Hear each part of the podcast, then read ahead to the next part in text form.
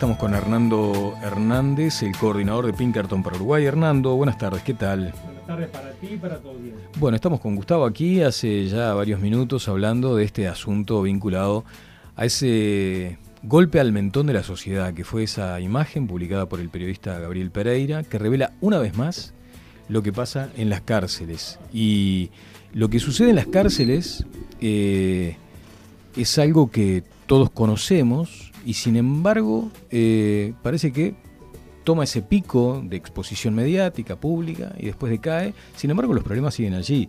Eh, ¿Tenés algún comentario sobre esto último que tuvimos que ver?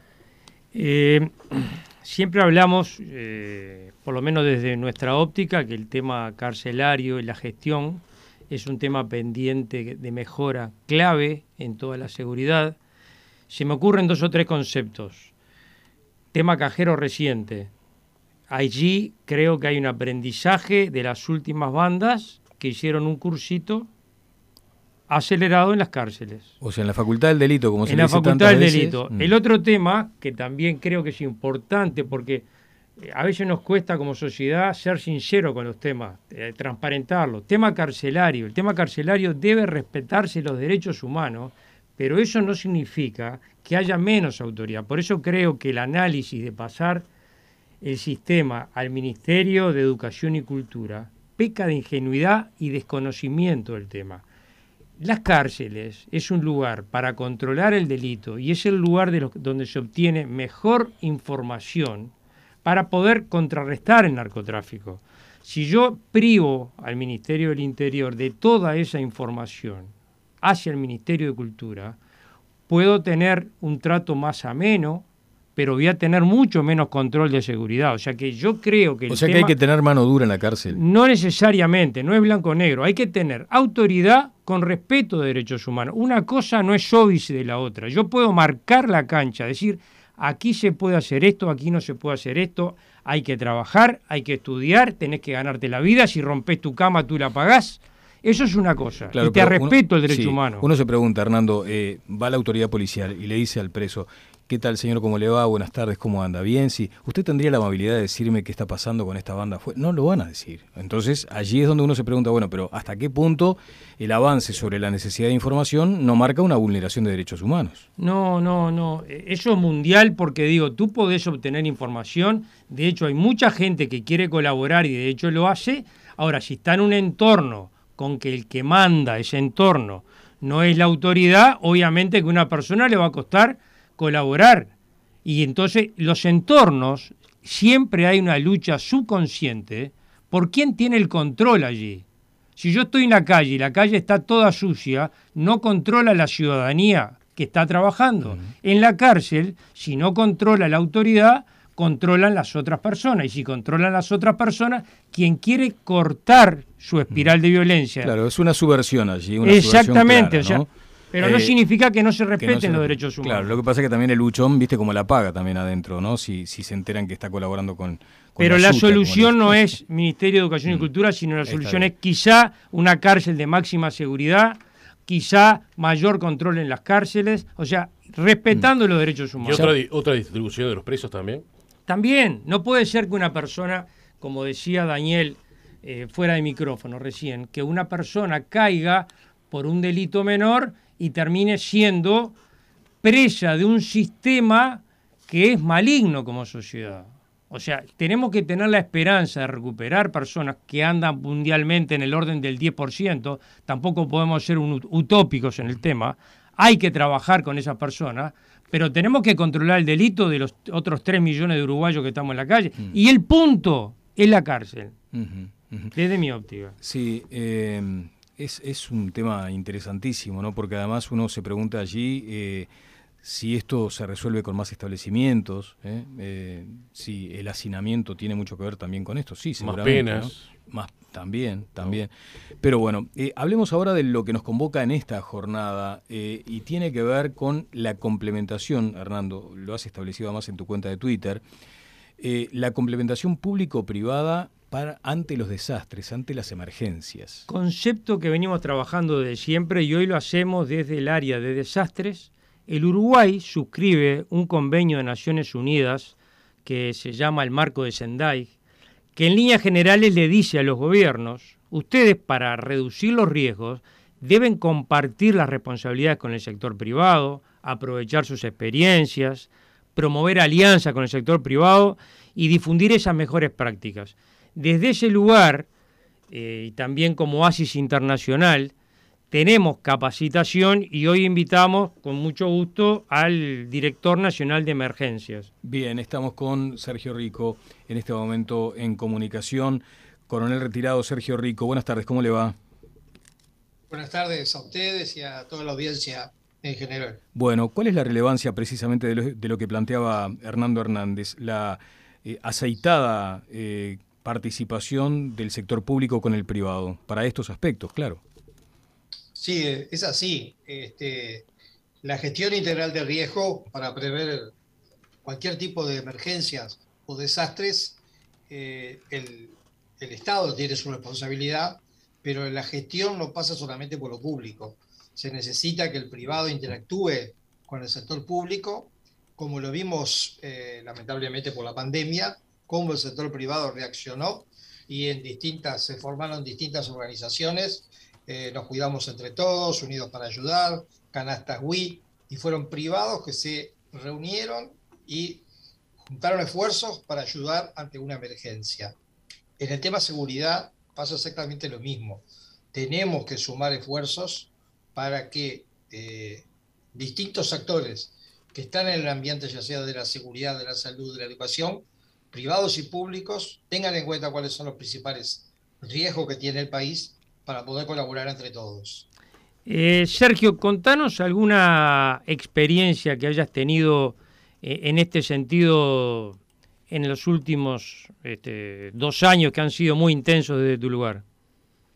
Bueno, como, como tú bien lo dijiste, desde el marco de Sendai se está este, provocando de alguna manera que todos los estados eh, tengan algún organismo, organización que colaboren eh, mutuamente y, estén dentro de lo que es la política de gestión de riesgo, el Plan Nacional de Gestión Integral de Riesgo. Eh, nosotros hemos tenido muy buena recepción por parte de algunos privados. Posiblemente el próximo viernes 15 de octubre, que es el último día de la semana de la gestión integral de riesgo en Uruguay, vamos a dar a conocer algún acuerdo con alguna red empresarial que vamos a comenzar a trabajar juntos. Pero hemos tenido experiencias con determinado grupo de, privados en que están trabajando en la gestión integral de riesgo y, es muy buena cosa que sumemos esta sinergia necesaria que el que sale favorecido es la sociedad, es el ciudadano de todo el país. Eh, eh, agregaba desde nuestro lugar, eh, el espacio este se llama Vivir Seguros y tiene su correlación.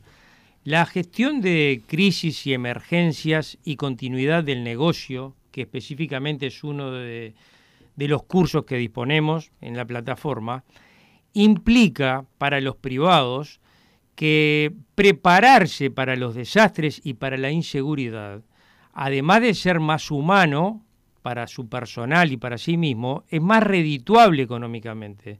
Es más barato prevenir estas cosas que hacerlo después. Entonces un poco aprovechaba esta ocasión para, para comentar que a nivel de ASIS Internacional, que es la principal organización de seguridad del mundo, que también en Uruguay habemos profesionales de ese lugar, las emergencias son un capítulo muy importante. Quiere decir que un responsable de seguridad de Uruguay, público o privado debe ser formado profesionalmente también en emergencia para colaborar con el Sistema Nacional de Emergencias que Sergio Rico dirige. Sergio. Y, sí, es así. Eh, inclusive todas las empresas tienen hoy en día la, la norma 32.000 de UNIT que va en ese sentido, que todas las empresas de cualquier ramo tengan una capacitación en todo lo que es el cuidado de emergencias y desastres el, problema más grande que a veces no tenemos acá en Uruguay, que siempre decimos nunca pasa nada, eh, tenemos esa sensación de que hasta antes que llegaba la pandemia, que aquí no iba a pasar nada. Y nos tocó una pandemia global, que a los días de aparecer en China, en Europa, en el mundo, estaba acá también. Eh, entonces, creo que la capacitación va por ahí. Nosotros tenemos un eslogan acá en, la Dirección Nacional de Emergencia que prepararse hace la diferencia. Y el prepararse arranca con la educación, con la capacitación. Sí, em, coronel Rico, em, y ustedes, por ejemplo, toman obviamente experiencias de otros países. Em, ¿Qué, ¿Qué, nos dice eso? O sea, ¿qué modelo debería aplicarse más allá de que supongo que usted como director, además de, emergencias aquí en Uruguay, debe concebir que esto es un traje a medida, cada país tiene su propia realidad, pero ¿qué, se toma como referencia del mundo? Exacto, cada país tiene su realidad y distintas asociaciones, este, acorde al marco de Sendai, eh, el PNUD y la Oficina eh, Regional para Desastres, para Emergencia y Desastres de Naciones Unidas, con sede en Panamá, eh, ellos promueven una institución que se llama ARAIS, que reúne el público, el sector público y privado en cada país. Y nosotros intentamos llegar en Uruguay a crear ARAIS Uruguay, pero la experiencia está más que nada en países como México, Colombia, que tienen emergencias, diría yo que semanales o mensuales, con algún movimiento sísmico, terremoto, volcán. Entonces ahí eh, tal vez haya mayor conciencia en la emergencia y el privado, principalmente ahí las empresas de construcción, trabajan muy de la mano con el Estado en qué tipo de construcción hay que tener, dónde hay que construir, para que si vienen esas emergencias, eh, las pérdidas sean menores. O sea que, eh, sí. Y no, pensaba Sergio también en el caso uruguayo, las, por, decir, genéricamente, el 80% de, las, de los desastres que hay en América Latina tienen que ver con zonas urbanas. Y en ese tema, eh, aterrizame ese concepto, por favor, al Uruguay. Inundaciones y experiencia anterior y previsiones para el futuro. En zonas urbanas tenemos el ejemplo de lo que pasó en Dolores y no estábamos muy bien preparados para esa emergencia. Ahora eh, fue una experiencia lamentable para la ciudad de Dolores, pero que sirvió para tomar muchos este, antecedentes de lo ocurrido y volcarlos a todos los departamentos. O sea que tenemos el posible tornado en una ciudad urbana, también tenemos posibilidad de inundaciones en, las ciudades urbanas. Y otro tema es los materiales peligrosos, eh, derrames o hasta posibles incendios a causa de un, mal funcionamiento de todo lo que es el sistema de almacenaje y transporte de materiales peligrosos.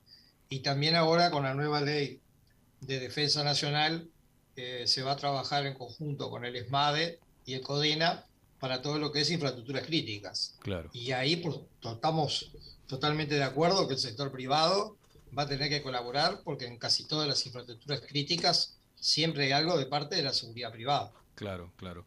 Bueno, eh, coronel retirado Sergio Rico, director nacional de emergencias, ha sido muy amable, muchas gracias. ¿eh? Eh, Sergio, un abrazo, muchas gracias nuevamente y aprovecho la oportunidad, dejo la web para el tipo de capacitaciones en emergencias www.certificacionseguridad.com.